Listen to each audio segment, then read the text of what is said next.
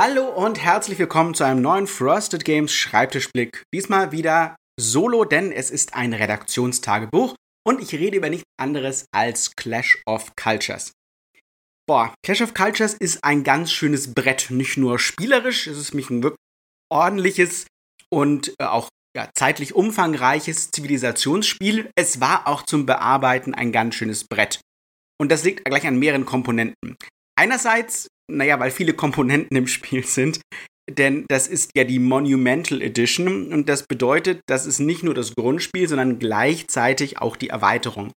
Das heißt natürlich, dass es auch halt einfach nur viel Zeugs ist. Viel Zeugs bedeutet viel Arbeit. Also ganz grundsätzlich, da muss ich noch gar nicht mal viel dran machen. Das ist schon ein ja, sehr umfangreiches Projekt.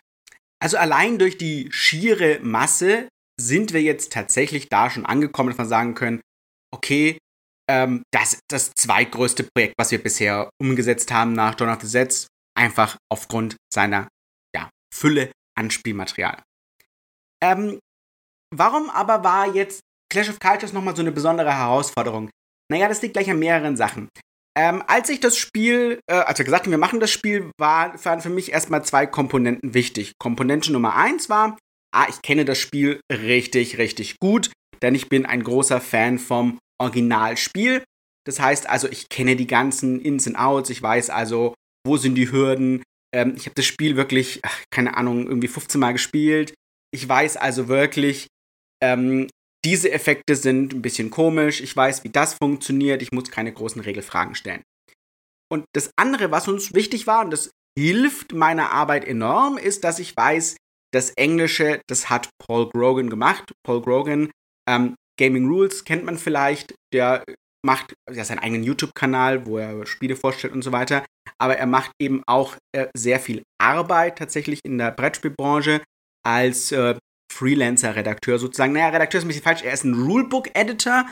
Das ist ein bisschen anders im, im äh, amerikanischen Bereich oder im internationalen Bereich. Äh, segregiert man die Jobs, die jetzt ein deutscher Spieleredakteur macht, in gleich mehrere ja, Teilbereiche und äh, der kümmert sich halt ausschließlich um die Anleitungen. Das hat so ein, ne, Pro und ein Con, ähm, aber ich weiß auf alle Fälle, wenn ich kann mit, mit Paul sehr gut zusammenarbeiten. Wir reden also schon mal häufig über äh, Sachen, die ich problematisch fand im Original und ähm, ja, diskutieren mit ihm und wir, wir quatschen schon mal viel. Das ist einfach eine sehr stimmige Zusammenarbeit an der Stelle. Und das, ich weiß, dann kann ich so ein Projekt angehen, egal wie groß es ist, weil ich weiß, hey, da muss ich nicht mehr groß die Struktur neu erfinden. Äh, da, da stimmt schon das, das ganz Grundsätzliche. Man darf ja nicht vergessen, es gibt ganz, ganz viele Spiele, wo dieses ganz Grundsätzliche eben gar nicht stimmt und wo ich erstmal viel, ja, soll ich sagen, Bodenarbeit machen muss. Da ist, da muss ich erstmal das Fundament legen, bevor ich überhaupt mich in die Details ähm, ja, beschäftigen kann. Und äh, bei Dawn of the Sets war das eben so ein Ding tatsächlich.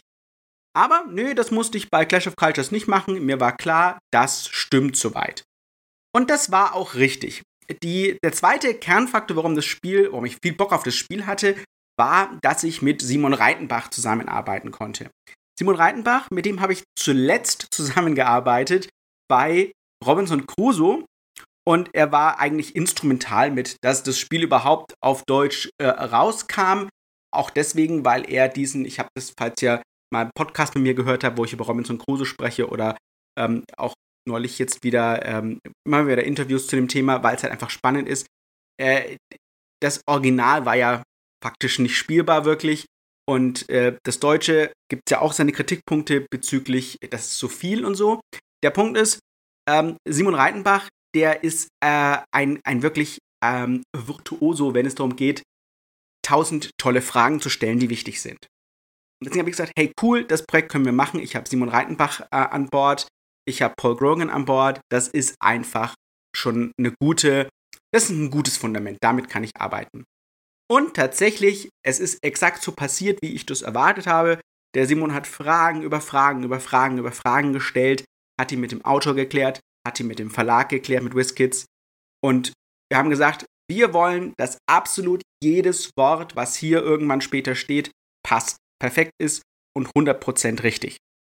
Und das war unser, äh, wirklich unser Vorsatz. es war nicht so, also bringt es jetzt nicht durcheinander, falls ihr sagt, falls ihr einer der Leute seid, die sagen, oh, Robinson Crusoe, die Regel ist furchtbar, weil so viele Regeln sind. Ähm, das hat jetzt damit nichts zu tun. Es geht darum, ist, ist wirklich, es sind alle Fälle abgedeckt. Also gibt es irgendwie Fragen, die ihr haben könntet? Gibt es irgendwie Probleme, die ihr haben könntet? Ähm, äh, versteht ihr vielleicht ein Konzept nicht und so. Das sind so ganze Fragen, die wir halt schon mittlerweile jetzt abgeklärt haben und die wir direkt mit einarbeiten konnten und deswegen wusste ich, okay, das ist super. Also war mein Ansatz, alles klar, wenn ich die Übersetzung bekomme, das war letzten äh, November der Fall, also November 2020, dann weiß ich, hey, alles klar, ich kann einfach loslegen, ich kann das ein bisschen fein schreiben und dann ist die Sache erledigt. Und äh, naja, wenn ihr das hier hört, ist ähm, April, vielleicht Mai. Ich nehme das gerade im ähm, April auf.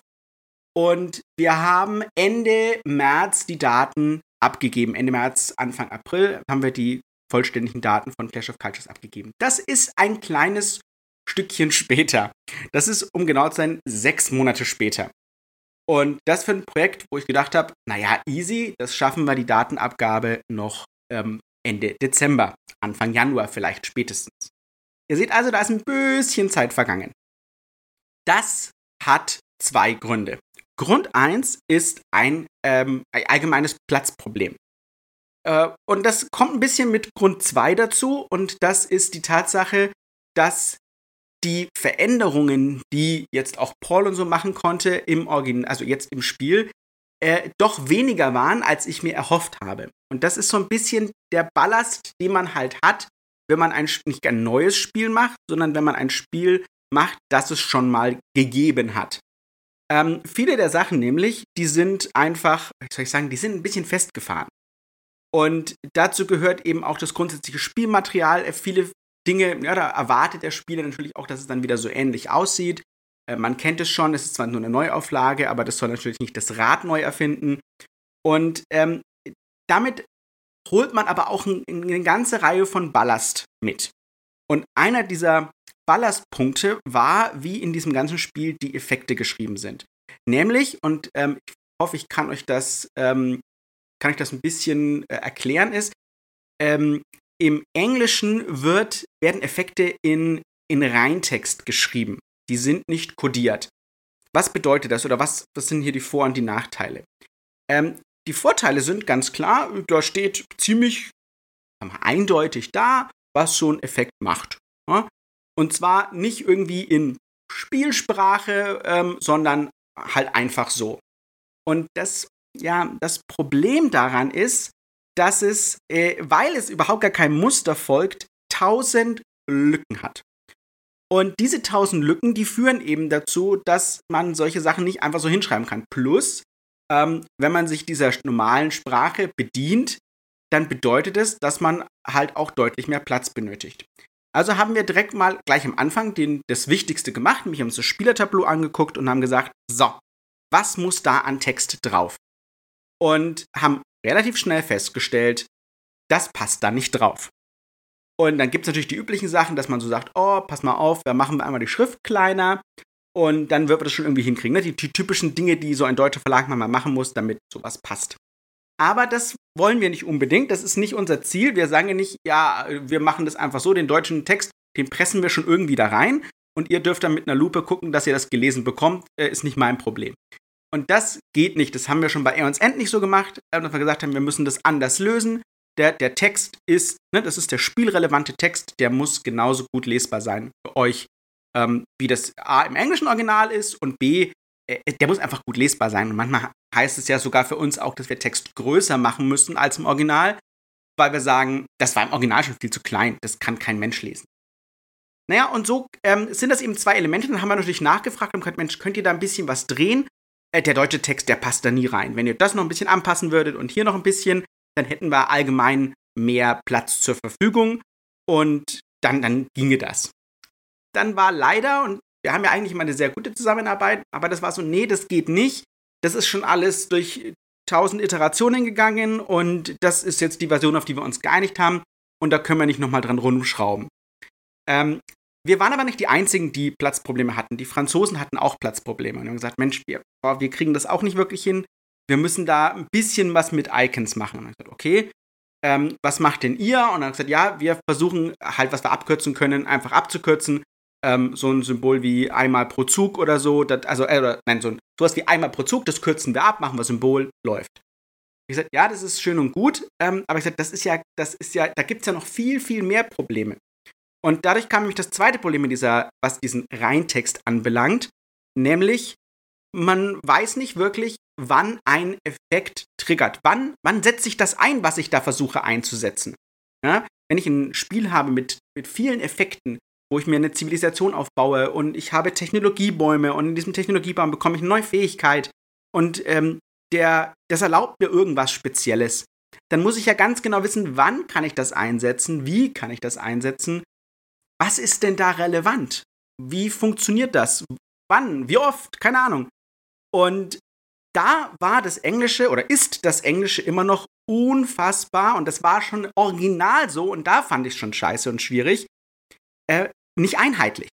Manchmal steht da, da ähm, Produktion, Doppelpunkt, also dass irgendwas während der Produktion stattfindet. Ähm, und manchmal steht es nicht da. Da steht einfach da, ähm, Berge können jetzt auch ähm, Nahrung erzeugen. Ähm, und ich denke mir, ja, in der Produktion, richtig? Das sind jetzt so einfache Sachen. Da denkt man sich, ja, das kann man sich ja erschließen, easy peasy, ne? Äh, macht dir mal so nicht so in die Hose an der Stelle. Ja, für so einfache Sachen kann man das vielleicht eventuell noch so zusammen ähm, sich reimen, aber bei komplexeren Sachen ist das dann nicht mehr ganz so einfach.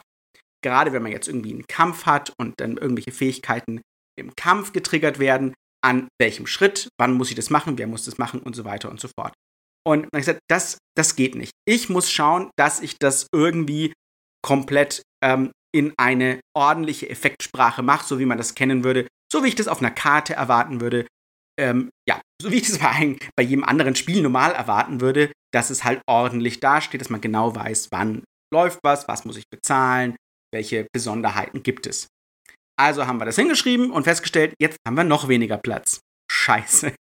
Also Problem nicht wirklich gelöst, aber zumindest waren die Effekte jetzt schon mal ja, besser geschrieben. Und ähm, da kamen noch viel mehr Probleme auf. Wir haben nämlich dann festgestellt, scheiße, so soll das gehen. Ne? Durch die, wenn wir, wir haben ja versucht, Sachen dann deutlicher zu schreiben und zu sagen, okay, was müssen jetzt alles für Informationen eingeholt werden, damit der Effekt auch wirklich genau sitzt. Und haben festgestellt, dass da Effekte also auf eine Art vom Autor intendiert sind, die boah, ich, ich persönlich niemals so gespielt hätte, die Simon niemals so gespielt hätte. Ähm, manchmal waren wir uns einig, dass sowas gespielt wird. Manchmal hat Simon gesagt, so geht's. Und ich habe gesagt, ach wirklich, so geht's. Und dann war es mal andersrum. Das war halt wirklich so eine Sache, wo ich sage, Mensch, also, ähm, das soll ich da rauslesen, dass das so speziell funktioniert? Und dann habe ich gesagt, naja, okay, zweite Hürde, ja, alles klar. Wir müssen, das Problem gab es schon im Original, da ist hinten einfach ein Anhang dran an der Anleitung. Im Anhang und da werden so die, die gröbsten Probleme nochmal erklärt. Da steht dann genau da, was du tun sollst. Alles klar, super. Also durch den Anhang durch, gelesen und festgestellt, ach so, super, da steht also vielleicht von allen Effekten, weiß ich nicht, 15% drin, 20, wenn es hochkommt. Da fehlt also gefühlt alles. Ja, das heißt also, ähm, es gab ganz viele Effekte, die, die wirklich Fragen aufgeworfen haben, die da gar nicht erklärt waren.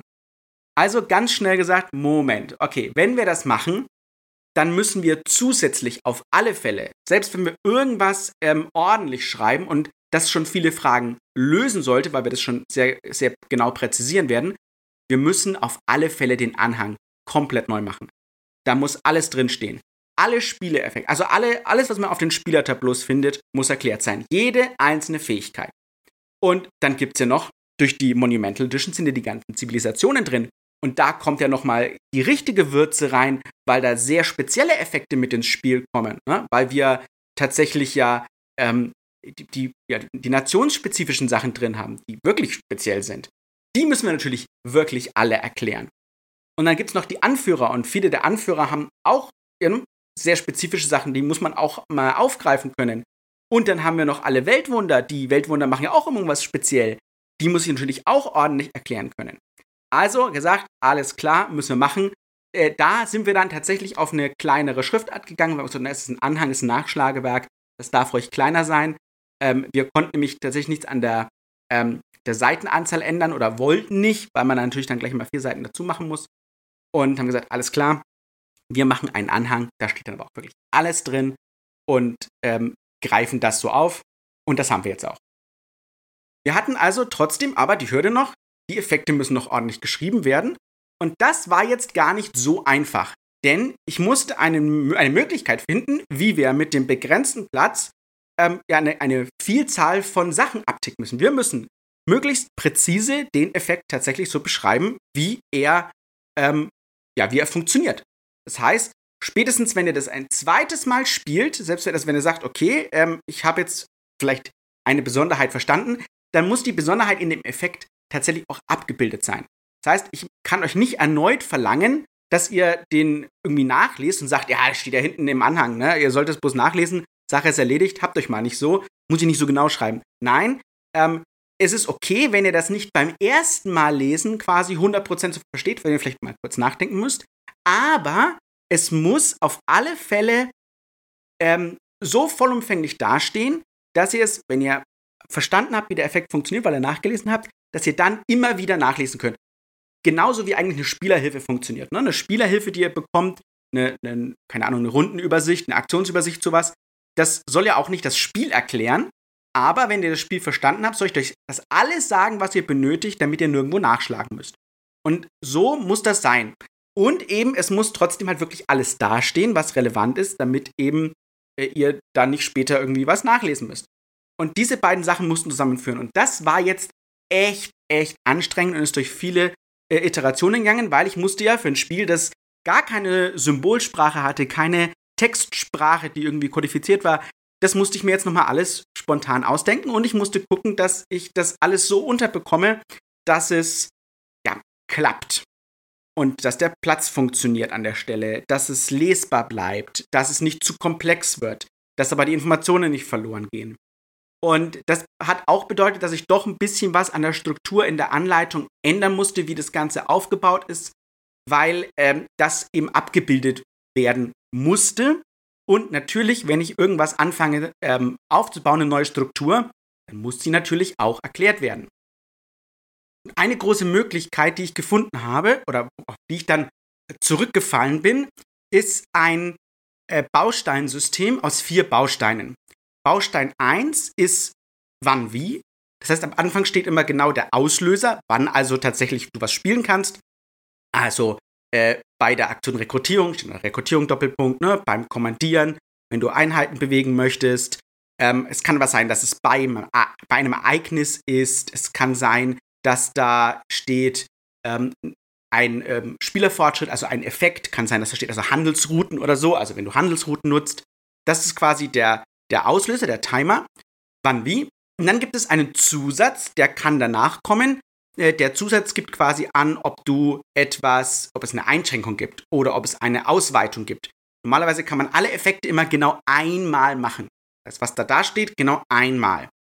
Aber beim Zusatz kann eben stehen, Moment, es gibt eine zusätzliche Einschränkung, es ist nicht nur einmal, sondern es ist sogar nur einmal pro Zug.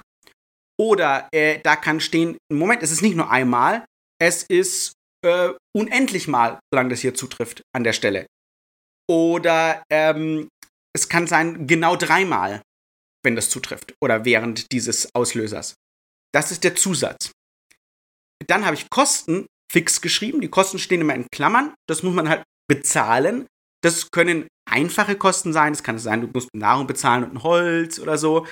Aber es kann natürlich auch sein, dass es heißt, du musst eine Stadt aktivieren, um das zu bezahlen. Oder du musst eine Karte abwerfen, um was zu bezahlen. Ähm, das steht da alles drin. Und dann folgt halt der Effekt. Da steht dann halt wirklich, ähm, was musst du tun? Was ist relevant? Ist eine Anweisung, musst du das machen? Äh, kann aber auch eine Regel geändert sein, dass du ab sofort ähm, Holz aus dem Wald ähm, fällen kannst und ähm, äh, Erz aus dem Gebirge. Oder dass ein anderer Effekt sagt, Moment, du darfst jetzt ab sofort ähm, von, einem, von der Ödnis auch Nahrung holen und so. Also äh, solche Sachen. Und diese Effektstruktur, die musste ich natürlich jetzt auch, wie gesagt, die musste in die Anleitung kommen. Und da musste ich Platz für finden und da musste ich eine Möglichkeit finden, ja, kann ich das irgendwo, fallen da Infos weg, kann ich das rausmachen und so weiter. Und ähm, das Ganze hat natürlich noch eine ganz andere äh, wie soll ich sagen, einen ganz anderen Rattenschwanz dran. Ich musste ein Symbol haben für das Bezahlen von Ressourcen. Ich musste ein Symbol haben für das Erhalten von Ressourcen. Ich musste ein Symbol haben für Gegner, was es vorher nicht gab. Ähm, ich musste das Symbol für äh, die Ressourcen Kultur und Zufriedenheit besser nutzen, also kontinuierlich nutzen, ordentlich nutzen und da, dafür aber diese Doppelbelegung, die es im Englischen gibt zwischen der Stimmung einer Stadt, das ist ein Element tatsächlich, die kann glücklich sein, die kann wütend sein, die kann auch neutral sein und dem die Marker, die man dafür verwendet, das musste ich halt voneinander trennen, damit das halt alles sauber und ordentlich ist. Und das sind also ganze Rattenschwanzdinger, die da eben noch dranhangen, die man eben, ja, die man lösen muss, wenn man, wenn man solche Änderungen halt vornimmt. Und ja, dann gab es noch eine ganze Reihe von Kleinigkeiten, die natürlich kommen, vielleicht doch nochmal den Spielaufbau äh, besser strukturieren, damit der einfacher ist, ihn trennen, schauen, was muss der einzelne Spieler machen, was macht man gemeinsam, ähm, was muss man für alle machen und so. Das war gar nicht so einfach. Das mussten wir halt alles noch aufbauen. Der Rest ist tatsächlich recht ähm, ordentlich gewesen. Wir haben ähm, versucht, mehr Infos reinzuschreiben, wo notwendig.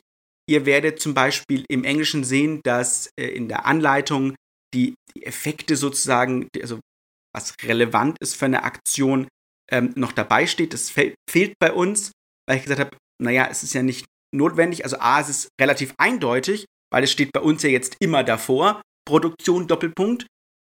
Überall, wo es relevant ist, also muss ich bei der Produktion nicht äh, dazu schreiben, was alles zur Produktion gehört. Ne, das war eher so eine Krücke, eben genau, weil es nicht richtig und ordentlich gemacht ist auf den Effekten.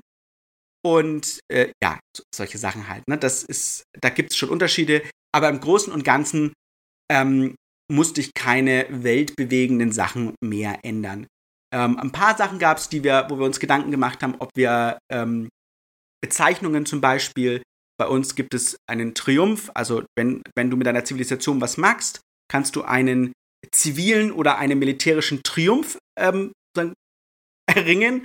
Und das sind die, die alten Objective-Karten. Ich fand Ziele ein bisschen öde, ähm, ein bisschen seelenlos. Da haben wir halt Triumph draus gemacht. Plus ähm, Objectives, ne, gibt viele, die da irgendwie sagen, ja, mach doch, ähm, mach doch irgendwas anderes draus oder so. Aber ich finde, das hat gut gepasst und es war auch ganz schön auf den Karten dann zu sehen, dass das eben der Triumph ist.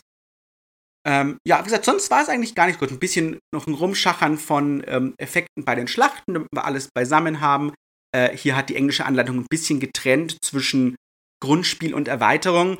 Und das fand ich nicht relevant. Das war vielleicht mal relevant, als man ein, zwei separate Spiele hatte, aber äh, hier ist es ja eher so aufgebaut, spiele das Grundspiel und dann spiele äh, mit der Erweiterung zusammen und das ist quasi das ganze Spiel und äh, ja, dafür schreibe ich natürlich die Anleitung. Ich schreibe natürlich die Anleitung für das ganze Spiel und nicht für irgendwas Segmentiertes. Also haben wir alle relevanten Sachen immer zusammengezogen, damit ihr sie auch als Nachschlagewerk immer an einer Stelle findet. Und das fand ich jetzt nochmal wichtig. Und ähm, die englische Anleitung hat da schon einen großen Vorteil gemacht. Sie hat alles farbkodiert, was zur Erweiterung gehört. Ich habe das noch ein bisschen ausgedehnt. Ich habe auch, wenn in, im Text von Erweiterungselementen gesprochen wird oder ähm, Anhang irgendwas von Erweiterungselementen gesprochen wird, dann ist das alles ebenfalls farbmarkiert, auch im Text, sodass ihr immer genau seht, ach so, okay, und wenn ich jetzt Basisspiel quasi nur spiele, dann betrifft mich das alles nicht. Ähm, eine ein Unterschied, den wir noch gemacht haben, weil es sehr, sehr interessant war, weil es so ein paar Regeln gab. Ich, gesagt, ich hätte nie erwartet, dass das so funktioniert, war bei dem, äh, der Navigation. Das ist ein Fortschritt, wenn ihr mit euren Schiffen sozusagen um die Karte fahrt. Ähm, normalerweise bewegen sich Schiffe genauso wie alle anderen Einheiten auch, nur halt auf Wasser. Ähm, keine Besonderheit gibt es noch. Aber äh, die Navigation war, dass ihr quasi aus der Karte rausfahrt, sozusagen, ja, und dann den Globus umfahren könnt. Und da gab es ein paar Besonderheiten, ähm, dass man dann weiter erkunden kann, wenn man ins neue Meer wieder reinfährt und so. Da waren so das, das, da muss man noch ein bisschen tricky sein, dass es ordentlich formuliert ist, dass das einfach verständlich ist. Und da habe ich einfach jetzt gemacht, dass zusammenhängende Seefelder ein Meer sind. Und ähm, mit, dem, mit diesem Begriff Meer, der natürlich definiert ist, ordentlich, konnte ich dann diesen Effekt viel einfacher beschreiben also wie gesagt, Kleinigkeiten, das ist dann quasi die Kür an der Stelle. Das ist nicht mehr das Notwendige, was man wirklich machen muss. Ähm, was wir auch gemacht haben, ist, wir haben ähm, Spielerhilfen ein bisschen angepasst. Da gibt es jetzt einen, einen Ablauf für die Schlacht. Dafür haben wir die Symbole von der Spielerhilfe weggenommen. Die sind alle auf der Rückseite der Anleitung. Dafür sind da auch viel mehr, weil halt die ganzen zusätzlichen Sachen erklärt sind. Ne? Ähm, der, die Symbole für Erhalten, für Bezahlen. Ähm, dann über die Effektsprache haben wir äh, Symbole gemacht für eine Gratis-Aktion und für als Aktion-Effekte. Das ist einerseits ein A mit einem grünen Kreis ne? und dann gibt es ein A in einem roten Stoppschild. Ganz wichtig war für uns auch, äh, dass wir da also Farbblindheit mit einberechnen. Also nicht einfach nur äh, äh, Kreis und Kreis, sondern sagen, nein, die müssen unterschiedliche Formen haben, damit auch ein Farbblinder natürlich Grün und Rot hier gut auseinanderhalten kann. Ja, dafür haben wir halt noch wichtige Begriffe, so ein kleines äh, Glossar mit hinten drauf gepackt und so auf die Anleitung, damit ihr äh, auch einen schnellen Überblick bekommt. Da steht auch mal, was bedeuten die ganzen Ereignissymbole. Ähm, das war auch im Englischen schon drauf. Ähm, ja, was müsst ihr machen, wenn ihr eine Stadt erobert, wenn ihr Barbaren und Piraten besiegt und so. Das, diese Sachen sind ähm, ja das Wichtigste noch gewesen. Äh, eine Sache vielleicht, die ich noch ähm, so als kleine Anekdote erzählen kann, die äh, sicher nicht einfach ist. Das wird was sein, was man mindestens zweimal lesen muss, wenn man es denn dann als Effekt liest. Das war eben so, wo ich sage, Mensch, wie löse ich das? Ähm, ist äh, die Begriffe mit und gegen. Das musste ich machen, einfach aus Platzgründen. Es wäre sonst nicht anders gegangen. Ich habe also die Begriffe mit und gegen verwendet, ob was auf meiner Seite ist oder ob was auf der anderen Seite ist. Also ob man quasi etwas als Angreifer dabei haben muss oder als Verteidiger ähm, oder äh, gegen irgendwas kämpft. Und das ist, muss man wahrscheinlich zweimal lesen, wenn man den Effekt sieht. Also eine Schlacht mit Tempel ist auf meiner Seite, logischerweise, und eine Schlacht gegen einen Tempel ist auf der anderen Seite. Ja, ähm, das ist nicht ganz einfach, gebe ich zu, wäre aber nicht anders gegangen. Ich hätte als Angreifer oder als Verteidiger, das hätte, hätte einfach nicht mehr hingepasst oft. Deswegen musste ich das so lösen. Ähm, das ist so eine, ja, ich sag mal, so ein Behelf, der nicht anders ist. Das ist nicht optimal. Das ist in einer perfekten Welt, hätte ich gesagt, nee, hätte ich so nicht gelöst. Aber in, in meiner kleinen Welt musste das so sein, dass es irgendwie funktioniert und wir tatsächlich aber auch das Problem gelöst haben. Es sieht jetzt auch nicht gedrückt aus. Es sieht jetzt, ähm, die Effekte sind alle wunderbar drauf. Die Karten funktionieren alle wunderbar. Ich bin wirklich sehr happy mit dieser deutschen Version. Wir haben auch lasst mich nicht lügen, wir hatten eins, zwei, drei, vier, wir hatten sechs, ja, sechs Testleser der, der Anleitung und der Effekte, auch Leute, die das Spiel kennen und das Leute, die das Spiel nicht kennen, weil ich einfach beide Perspektiven haben wollte. Ich wollte wissen, versteht man das auch so? Ähm, versteht man, dass man das kennt? Ähm, ist es, ähm, hole ich die Leute ab? Erklärt die Anleitung, was sie erklären muss und das, das ist das Ergebnis, was ihr dann in den Händen halten werdet, ist quasi dieses Amalgam aus beiden Perspektiven. Und ich bin wirklich sehr, sehr glücklich mit der Version. Und ich hoffe, ihr seht das dann genauso und seht, was da wieder für Arbeit reingeflossen ist. Habt viel Spaß mit dem Spiel primär. Und diese ganze Arbeit ist ja nur dafür da, dass ihr als Spieler äh, einfach spielen könnt, euch sicher sein könnt, dass alles so dasteht, wie es, wie es stehen muss, dass alles abgebildet ist, dass ihr hoffentlich keine Fragen habt, dass ihr im Zweifel alles im Anhang findet, was ihr, was ihr noch wissen müsst, wo eine Frage noch übrig ist.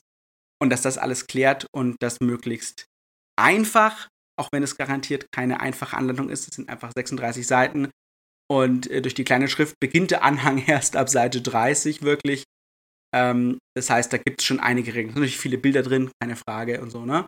Aber ähm, es ist sicherlich ein schon ein regelintensives Spiel. Es ist halt auch ein Ziff-Spiel, das viel abbildet und das muss man einfach wissen, wenn man reingeht. Dafür bekommt man aber auch eine wirklich spannende, coole, thematische Erfahrung. Äh, für mich ist das ähm, eins der besten Ziff-Spiele aller Zeiten.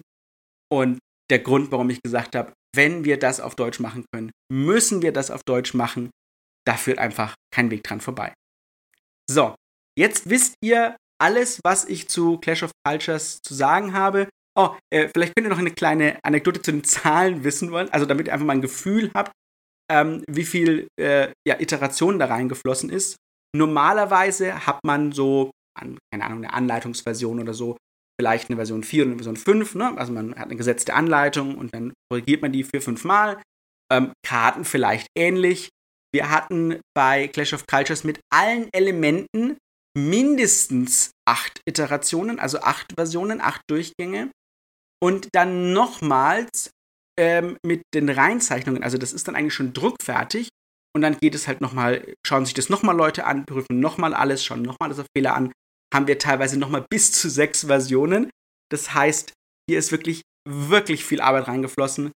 Und äh, mal wieder vermutlich äh, äh, exzessiv viel, aber es muss am Ende halt einfach passen. So, das war's von mir. Bis zum nächsten Mal. Spielt schön. Euer Ben. Ciao.